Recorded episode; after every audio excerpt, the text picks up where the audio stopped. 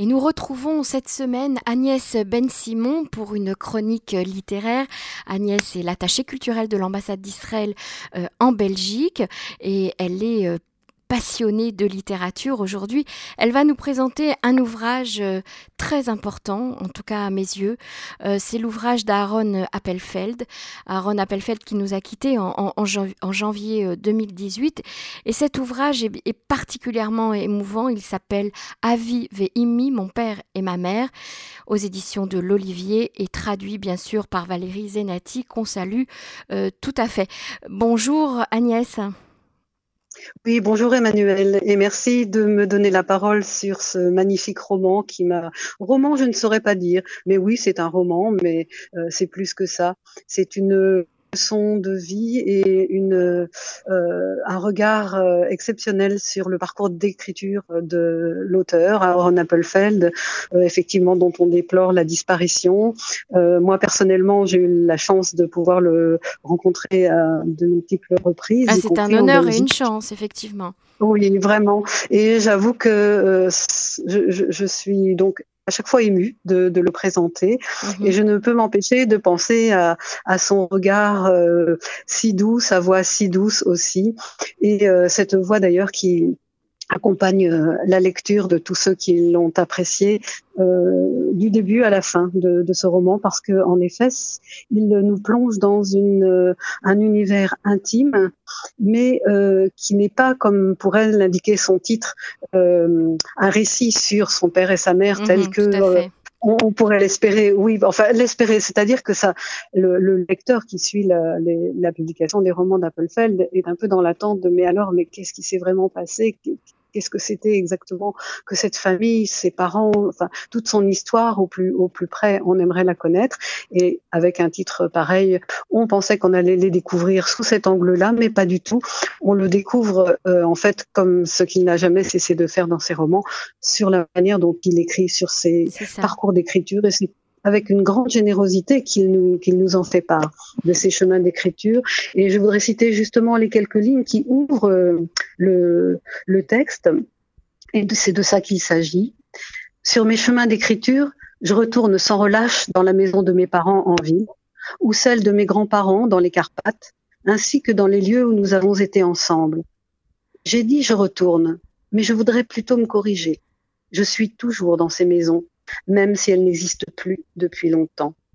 Et en somme, en deux phrases simples, tout ce qui importe à l'homme, tout ce qui importe à l'écrivain, est mis ainsi à notre portée.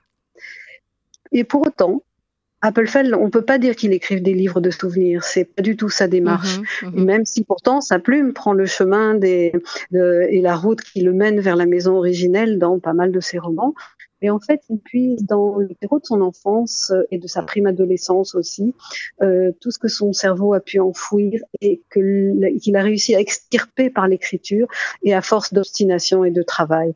Et pour lui, ça, c'est le fondement de l'écriture, en tous les cas, de son écriture, de sa voix. Mm-hmm.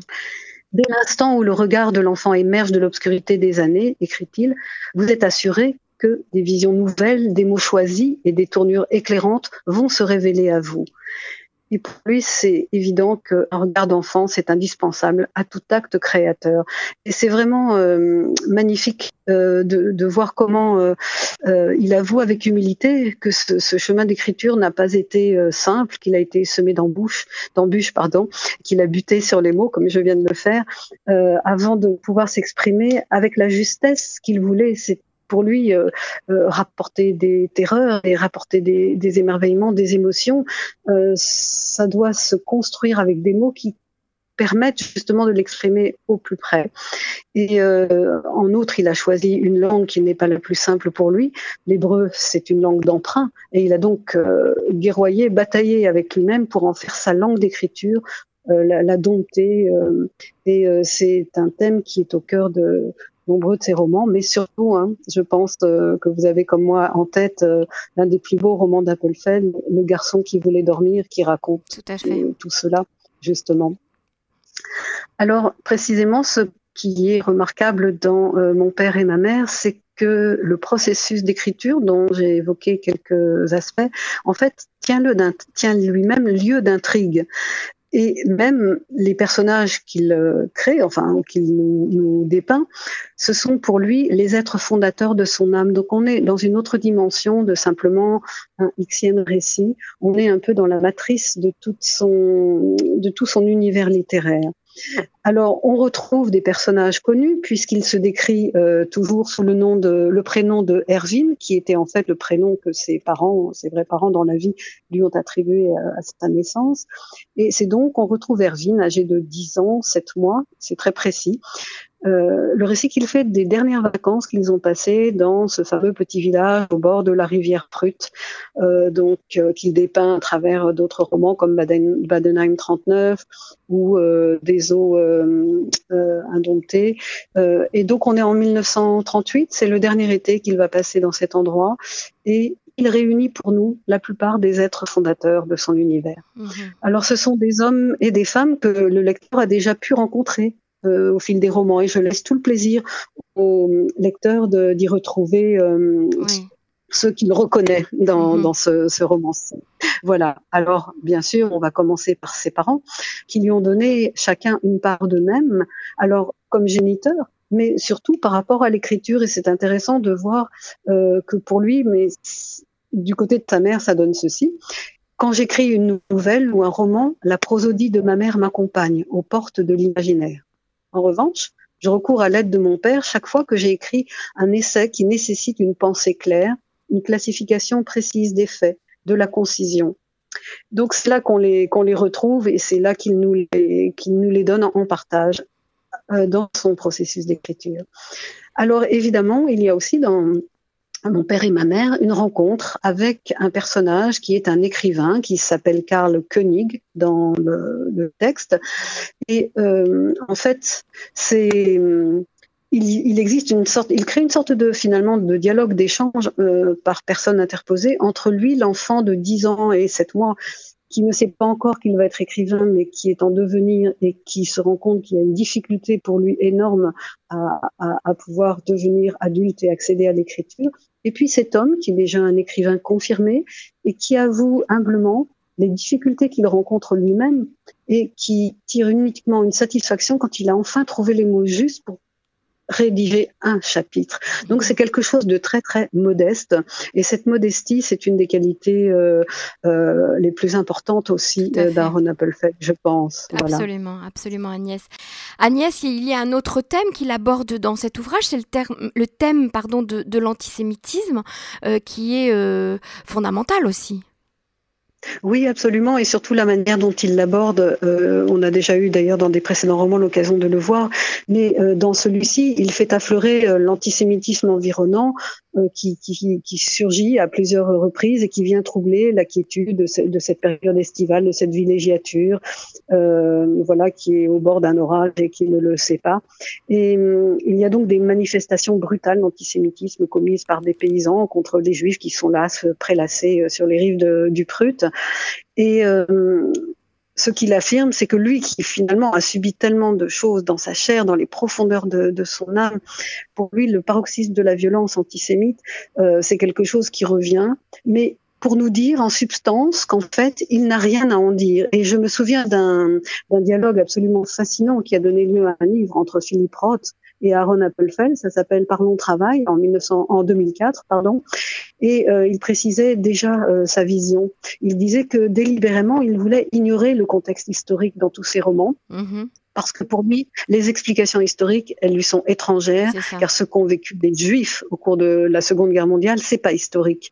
Il dit nous nous sommes heurtés à des formes archaïques mythiques, à un inconscient ténébreux, et que nous ne comprenions pas alors, et que nous ne comprenons pas davantage aujourd'hui, et pour ce qui nous concerne, euh, ça continue. Voilà. et, euh, ça, ça, continue sur une note très positive et très optimiste, et c'est aussi ça euh, la force de son écriture, c'est qu'il va parler aussi de, de, de son amour pour l'humanité. Oui, parce que justement, lui, l'antisémitisme, il veut, il veut pas parler du mal, il veut pas, il veut, c'est pas ça qui l'intéresse, c'est justement ce qui, dans tous ces, ces, périodes ténébreuses, fait que certaines personnes restent dans leur humanité euh, pose des gestes humains les uns envers les autres. Et c'est à cela qu'il rend hommage d'ailleurs dans ses, dans ses romans. Euh, je pense euh, au roman Les Partisans ou aussi le plus récent, euh, Des jours d'une stupéfiante, stupéfiante clarté. Et pour lui, il, il, est important de, de, finalement de préserver la singularité de chaque être humain mm-hmm. et que c'est là-dessus que le monde repose et que s'il n'y a pas de singularité, eh bien la vie n'a pas de sens. Et pour lui, l'écriture lui a appris en fait l'amour et à considérer sérieusement tous les, troubles, les douleurs de l'homme avec empathie et à pas être méprisant et à parler aux hommes d'homme à homme. Et je pense qu'on devrait vraiment imprimer ces phrases euh, en gros parce que oui, tout à fait. ça serait bien aujourd'hui dans le contexte. Euh, voilà. J'aimerais qu'on dise euh, quelques mots sur la traductrice des, des romans de, de, Aaron Appelfeld, Valérie Zenati, que, que, que nous connaissons bien et qu'on salue. vous pouvez nous, nous en parler un petit peu, vous la connaissez bien? Oui, tout à fait, parce que euh, en fait, ben, Valérie Zenati, elle a noué une, relation très très particulière, au-delà de ce que euh, nous habituellement une traductrice euh, et, son auteur et un auteur. il y a eu une rencontre humaine mhm, profonde. Ça. Et elle l'a exprimé quand Aaron Appelfeld est mort. elle a été complètement dans la sidération pendant des, semaines, disons. Mhm, mhm. Et elle a eu urgence pour elle d'écrire un, un, texte qui s'intitule Dans le faisceau du vivant, où elle narre euh, leur relation et surtout ce que ça lui a apporté à elle et comment elle, euh, elle, elle, euh, elle, a noué des dialogues absolument précieux avec lui et ça, ça a beaucoup influencé sur son propre travail, sa propre personnalité. Et il se trouve que, et ce, n'est sûrement pas un hasard d'ailleurs, ce, ce, livre qui est paru il y a un an vient d'être réédité mais en poche. Donc mm-hmm. Euh, voilà, pour accompagner, je pense, la sortie de mon père et ma mère.